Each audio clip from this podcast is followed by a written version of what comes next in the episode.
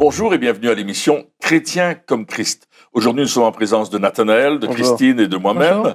Et nous allons aborder un thème très important, Jésus qui va prédire sa mort et sa résurrection en accord avec les textes de l'Ancien Testament. Alors je passe la parole à Christine.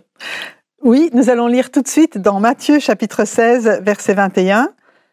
Dès ce moment, Jésus commença à montrer à ses disciples qu'il devait aller à Jérusalem, beaucoup souffrir de la part des anciens, des chefs des prêtres et des spécialistes de la loi, être mis à mort et ressusciter le troisième jour.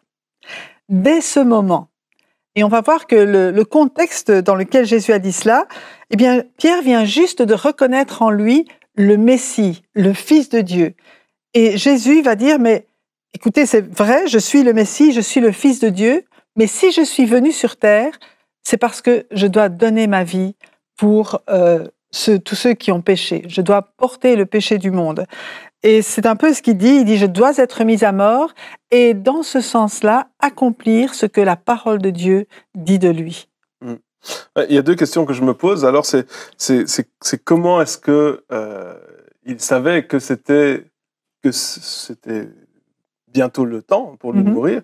Et puis euh, aussi, mais euh, pourquoi est-ce qu'il expliquait ça à ses disciples? Quelle était l'importance d'expliquer à ses disciples? Parce que ça devait être un peu bizarre pour, euh, je veux dire, c'est le maître, etc. Puis tout d'un coup, il dit voilà, je vais mourir. Ah. Euh, comment est-ce qu'il a fait pour euh, euh, expliquer cela? Les disciples n'ont pas compris tout de suite le rapport qu'il y avait entre ce que Jésus déclarait et ce qui est écrit dans l'Ancienne Alliance, dans l'Ancien Testament.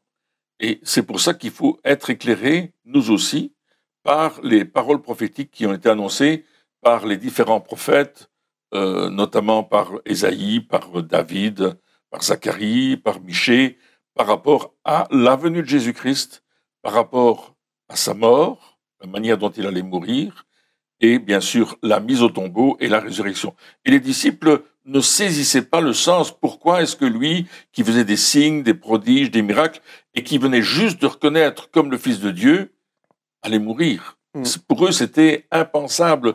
Je pense qu'ils ils croyaient plutôt que Jésus allait régner à partir de là, qu'il allait prendre sa place, qu'il allait renverser les Romains, qu'il allait Mhm. changer toute chose. Je pense qu'ils étaient dans cette, dans cette optique-là. Alors, lui vient dire, mais je vais être mis à mort. Mm. On va me faire du mal.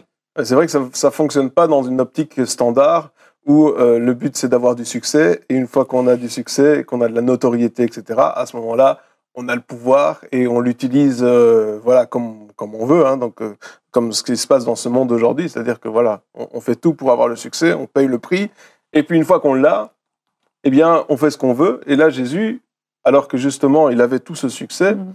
il vient de dire, mais non, euh, finalement, ça va être totalement une autre manière de faire que ce que vous imaginez. C'est vrai. Et effectivement, les disciples n'ont rien compris à ce moment-là, mais Jésus devait l'annoncer pour qu'au moment où ça arrive, et, même après, ils se souviennent de ce que Jésus avait dit.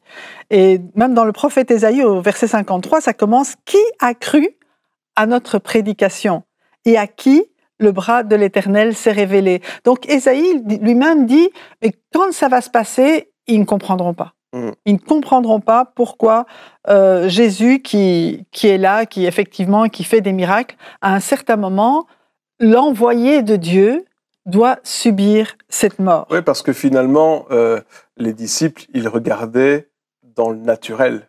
C'est ça. Et dans le naturel, mourir, eh bien, c'est pas très positif, je pense. Et, euh, et, et nous, souvent aussi, peut-être on regarde dans le naturel, c'est peut-être aussi un message pour nous en disant euh, la victoire, elle n'est pas forcément euh, dans ce que tu peux voir avec tes yeux. La victoire, elle est dans le fait d'accomplir ce que Dieu veut que nous accomplissions. Et dans le texte euh, de Matthieu, on voit que Jésus est en train de décrire le plan, en train de décrire l'objectif, le but pour lequel il est venu, le but ultime. Et c'est cela qu'on doit comprendre. Alors Jésus, on, le sait, a tout accompli à la croix. Il a fait les choses les plus extraordinaires en mourant pour nous à la croix. Mais euh, les disciples n'ont pas encore compris le sens profond et spirituel euh, dans le surnaturel. Ils n'ont pas compris que la mort de Christ allait les libérer la mort de Christ à la croix, le sang de Christ à la croix, les meurtrissures de Jésus allaient leur apporter la délivrance, la guérison. C'est ce qu'Ésaïe va, va, dire dans, dans, son, dans son texte d'Ésaïe 53, au verset 4. Il dit, il a porté nos souffrances, euh, nos douleurs, il s'en est chargé, puis on l'a considéré comme frappé, humilié, mais il était blessé à cause de nos transgressions, brisé à cause de nos fautes. La punition qui nous donne la paix est tombée sur lui, et c'est par ses blessures, ses meurtrissures, que nous sommes guéris. Et effectivement, les disciples n'ont pas compris cela, et beaucoup de personnes aujourd'hui n'ont pas compris le sens du sacrifice de Jésus-Christ. Parce mmh. que tu parlais de succès, mais juste avant, au chapitre 15 et au chapitre 14 de, de Matthieu, euh, on voit Jésus qui, qui multiplie les pains. Il y a deux, deux multiplications des pains, deux miracles extraordinaires. Et les disciples, ils, ont vu cela, comme tu dis. Bah, écoute, il fait des choses fantastiques. Écoute, on a quelques pains, quelques poissons. Il nourrit 5000 personnes. Extraordinaire. C'est vraiment lui qu'on a besoin. Mais ils comprennent pas que c'est beaucoup plus que ça. Il va donner sa vie. Mm. Et ils ne comprennent tellement pas que Pierre va lui dire, non Seigneur, ça ne t'arrivera pas. Et c'est là que Jésus va rétorquer Arrière de moi, Satan, parce que tes pensées ne sont pas les pensées de Dieu. Donc là, effectivement, ils ne comprennent pas, mais Jésus sait, et il sait que son heure arrive. Hmm. Depuis le début, euh, le début de son ministère, je me souviens aux noces de Cana, il disait à sa maman Mais mon heure n'est pas encore venue. Mais là, il sait que son heure arrive. Après trois ans de, de ministère avec, avec ses disciples, il sait que le voyage qu'il va faire à Jérusalem, ça va être son dernier voyage. Mm. Et c'est là qu'effectivement, il va accomplir ce pourquoi il est venu, c'est-à-dire pour porter nos péchés et nous réconcilier avec Dieu. Donc pour lui, c'est l'apothéose quelque part, parce que c'est mm. pour ça qu'il est venu, et, pour nous, c'est l'apothéose aussi, mais on ne s'en rend pas compte, et je pense que les disciples ne s'en rendaient pas compte non plus, comme tu, tu l'as lu dans le verset là. Il dit, il a été humilié à cause de nos transgressions, alors que euh, je suis sûr que les disciples se sont dit, quand il a été humilié, mais c'est de sa faute. C'est parce que non, mais c'est vrai. Et ils se sont dit, ben, parce qu'on comprend pas toujours euh, ce que Dieu fait. Et je pense qu'il y a ce passage qui dit, hein, euh, ses pensées sont pas nos pensées, ses voix ne sont pas nos voix. Et, et, et je pense qu'il faut que on se mette au diapason de Dieu pour comprendre l'importance de la croix cruciale pour chacun d'entre nous. Mm-hmm. Le fait que il a été, euh, il a porté nos fautes pour que nous n'ayons plus à les porter. sinon, il les a portées pour rien. Pour les disciples, la croix, c'était, été quelque chose de, une défaite. Le maître était crucifié. Leur euh, idylle avec Jésus, je peux dire ainsi, ce qui était merveilleux avec Jésus, n'existe plus. Et là, euh, ils ont tout perdu. D'ailleurs, il y a, il y a un texte extraordinaire dans, dans l'évangile de Luc au chapitre 24, les compagnons d'Emmaüs sont sur la route, ils s'en vont tout tristes, ils ont quitté Jérusalem, et puis Jésus fait route avec eux. Il dit, mais euh, qu'est-ce qui se passe? Il dit, t'es pas au courant? On a crucifié Jésus, et puis voilà, maintenant c'est terminé pour nous. Et, et la Bible dit que Jésus a commencé à parler de lui à travers toutes les Écritures. Mhm. Et c'est ça qui est merveilleux, c'est qu'on parle de ce qui se passe là, la mort et la résurrection, est prédite dans toutes les Écritures et Jésus va accomplir l'Écriture. Il va accomplir ce pourquoi il est venu. Il va vraiment accomplir ce que Dieu a prévu pour lui. Et, et c'est là que les compagnons d'Emmaüs, lorsqu'il va rompre le pain, comme il a rompu le pain pour les, les, les 5000 ou les 4000 personnes avec qui il était, quand il rompt le pain, ils le reconnaissent. Parce qu'ils l'ont vu faire deux fois rompre le pain pour nourrir la foule. Et là, Jésus disparaît. Et puis il se dit, ah, c'était Jésus. Et ça, ça montre qu'on a besoin d'une révélation, effectivement, pour comprendre que quand Jésus est venu et qu'il a donné sa vie, c'était pas un échec, mhm. mais c'était au contraire une victoire.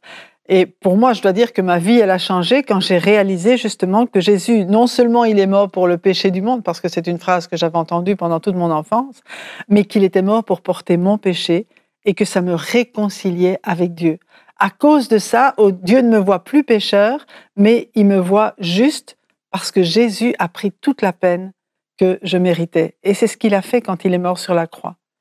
Et ça veut dire aussi qu'ici, il est dit hein, qu'il a été euh, blessé à cause de nos péchés. De nos péchés ou de nos transgressions, des choses qu'on a, euh, qu'on a ratées quelque part, euh, les, buts qu'on a manqués.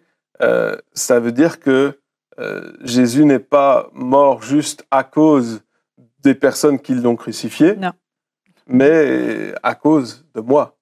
Oui. Et quelque part, reconnaître aussi, de dire, ah, mais il a fait ça pour moi.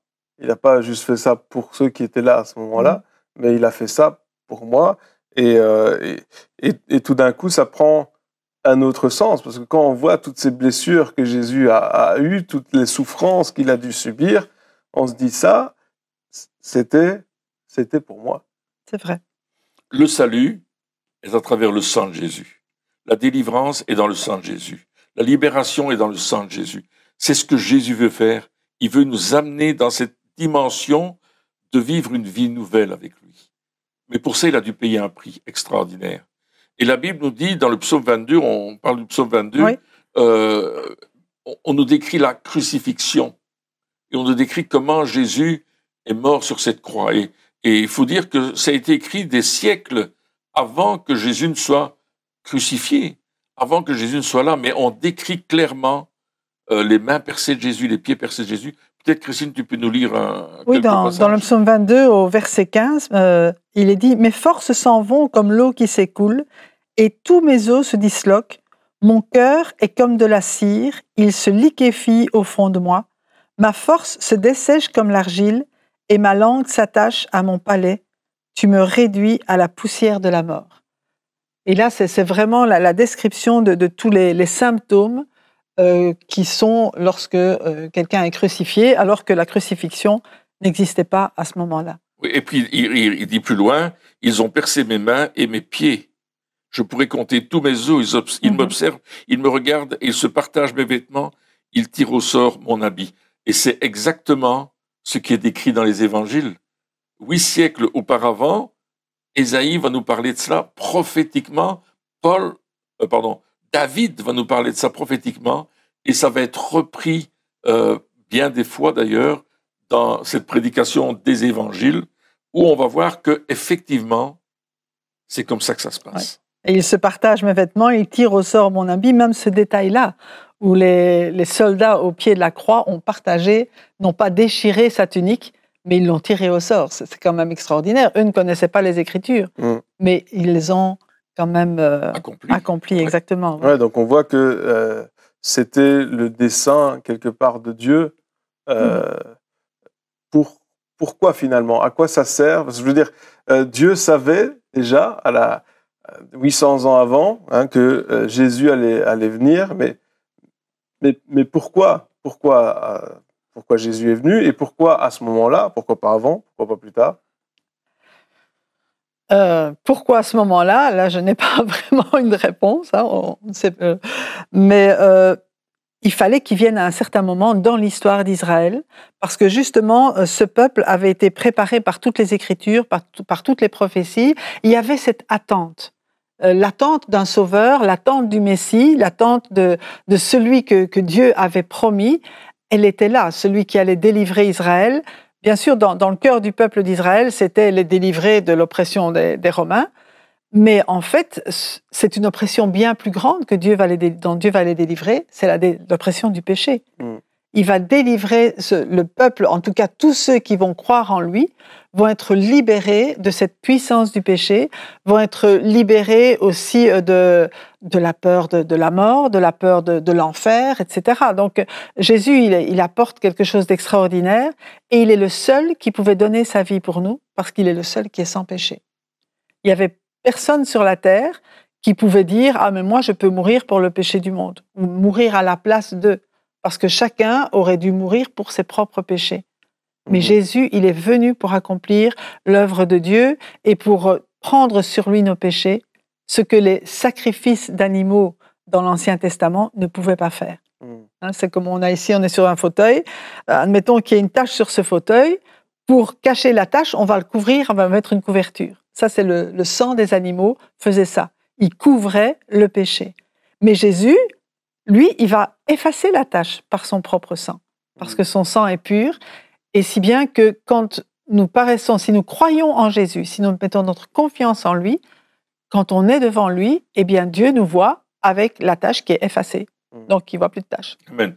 Moi, j'aimerais donner euh, une explication plutôt géopolitique de pourquoi à ce moment-là Jésus est arrivé. Ah, c'est bien ça. Les Romains ont, ont occupé toute cette partie de, du Moyen-Orient, l'Afrique du Nord aussi, ils ont envahi l'Europe et ils ont construit ces fameuses euh, chaussées romaines, les Via Appia, pour un déplacement rapide de leurs troupes, euh, à cette époque-là, bien sûr.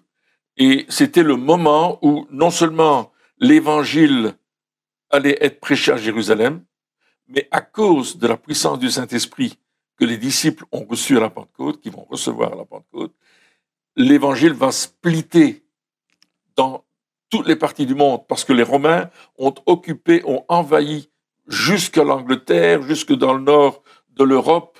Ils ont touché plein d'endroits, et ça va être vraiment facile pour tous ceux qui portent l'Évangile d'aller par toute l'Europe, et de là, bien sûr, commencer à christianiser tous ces pays. Mm.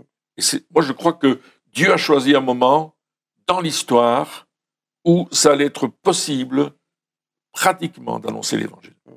Donc on voit que voilà, donc il y a cette, cette ce, péché qui est effacé, donc pas juste couvert, mais effacé. Donc on est libéré du péché. Et effectivement, donc le, le temps, c'était pour faciliter la propagation de l'évangile. Mais dans les, dans, les émissions précédentes, on a vu aussi que au travers de tous les miracles et de tout ce que Jésus avait fait, euh, ce qui était, ce qui revenait à chaque fois, c'était euh, cette relation avec Dieu, euh, le, désir de restaurer la relation avec Dieu, mm. etc. Euh, la question, c'est quel rôle justement est-ce que la mort de, de, Jésus et la résurrection, bien sûr, jouent dans cette restauration de nous, de notre connexion à nous, de notre intimité, de notre connaissance aussi de Dieu? Alors moi, je crois qu'il y a, il y a un chemin que Jésus est en train de tracer, et il dit dans Jean 14, verset 6, il dit, je suis le chemin, la vérité et la vie. Personne ne vient au Père, personne n'a aucune communication avec le Père, si ce n'est au travers de moi. Mhm. Donc Jésus va nous montrer le chemin. Il va nous décrire le chemin. Le chemin, c'est là.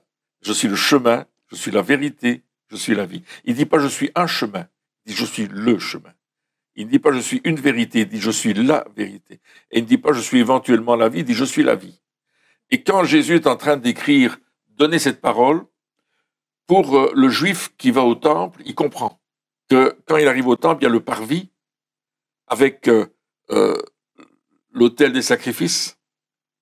Et il faut, pour aller plus loin, il faut passer par l'autel des sacrifices avant d'aller atteindre la cuve des reins, pour qui représente la parole de Dieu. Et Jésus dit, je suis le chemin. Tu peux pas passer par autre chose que par mon sacrifice.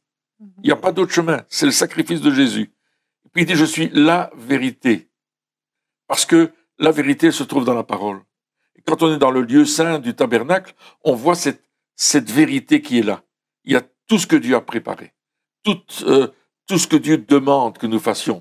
Que ce soit euh, le chandelier qui représente le Saint-Esprit, les pains de proposition qui représentent tout ce que Dieu a préparé comme œuvre à faire, ou l'autel des parfums qui, qui, qui met cette bonne odeur devant Dieu. Et puis il dit, je suis la vie. Parce que quand tu connais Dieu comme ton Père, tu as vraiment la vie, la vie, la réconciliation. Et c'est ce que Jésus va, va nous dire, qu'il veut nous réconcilier avec le Père, il veut que nous soyons un avec le Père, parce qu'il dit, le Père et moi, nous sommes un.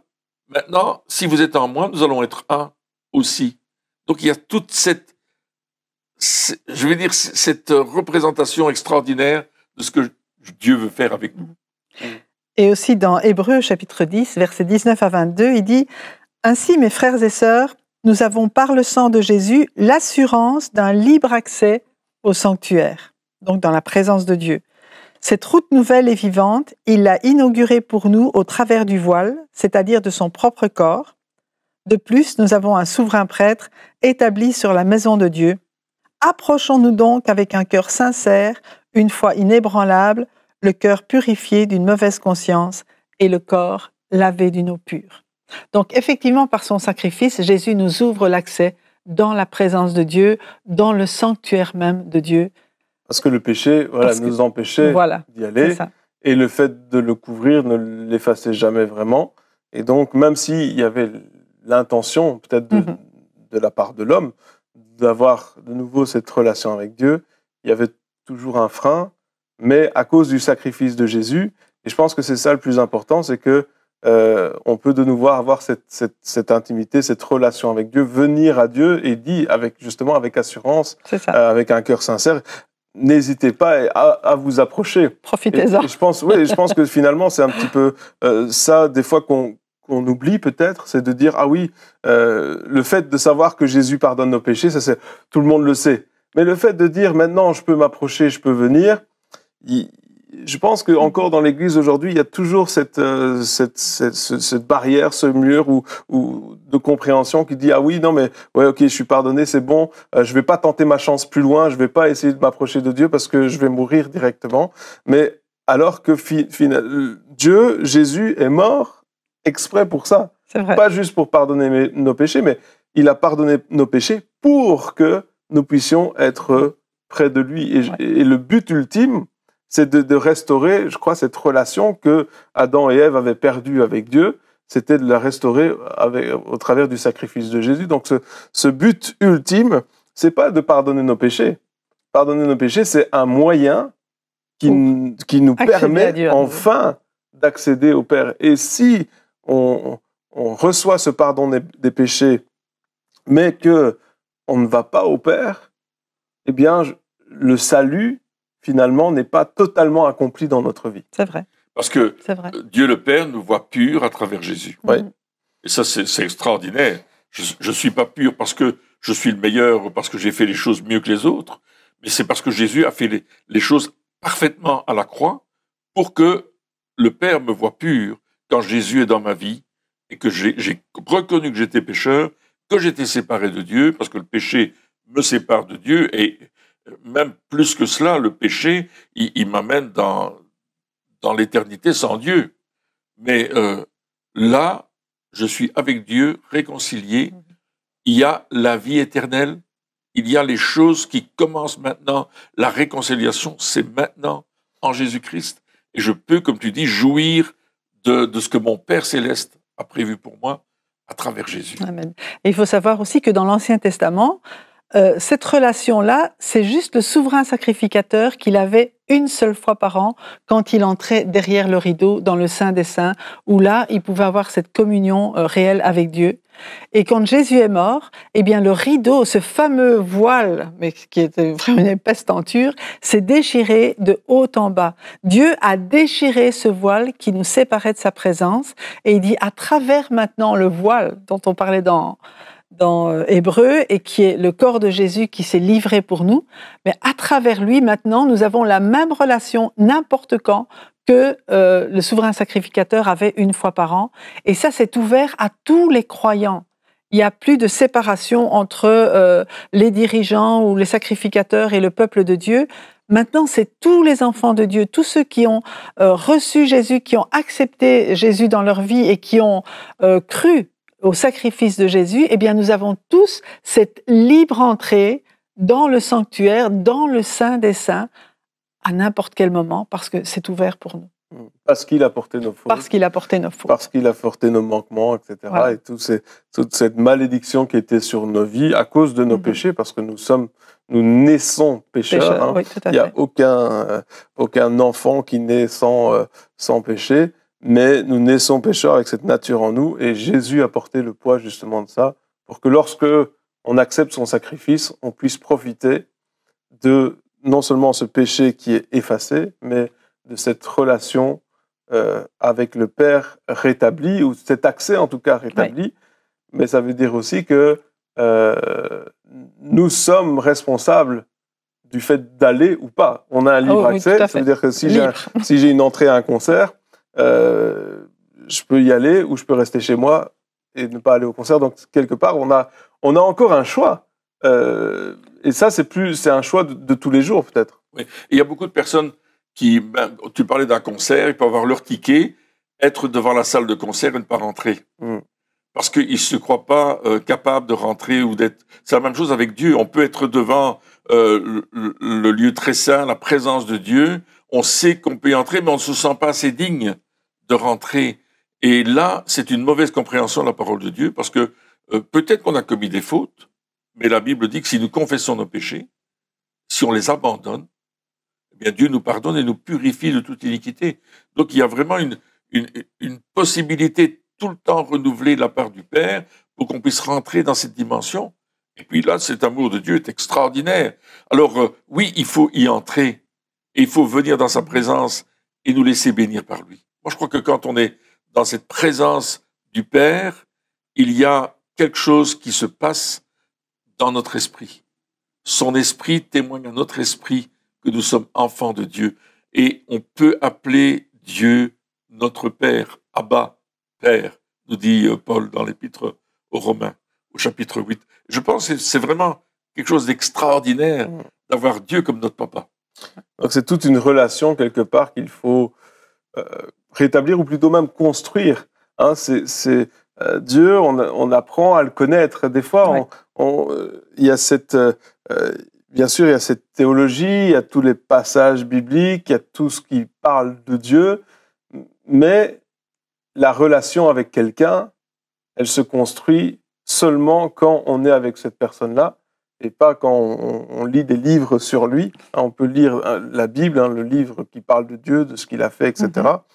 Mais euh, une fois qu'on devient chrétien, euh, on a cette, ce devoir, en tout cas, c'est à notre avantage de, d'apprendre à connaître Dieu et de venir, comme tu dis, dans sa présence, euh, le laisser euh, nous faire savoir qu'on est ses enfants, le laisser nous faire euh, comprendre qui il est, combien il nous aime, recevoir cet amour.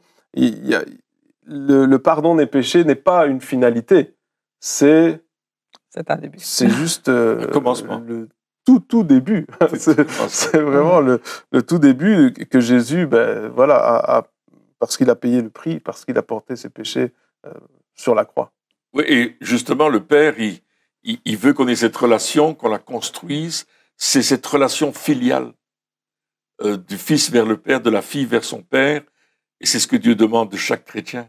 C'est pas que nous ayons une religion, c'est que nous ayons une vraie relation.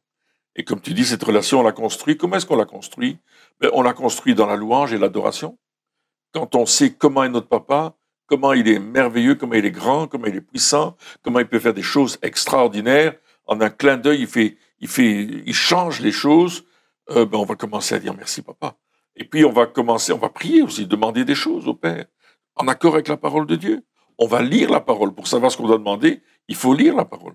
Donc il y a, il y a tout un tout un cheminement, toute une, une, interaction entre nous et le Père, mais on a un mode d'emploi qui est la Bible et qui va nous conduire à avoir cette relation avec le Père. Amen. Eh bien, merci de nous avoir suivis pour cette émission et on se retrouve très bientôt pour la suite. Au revoir.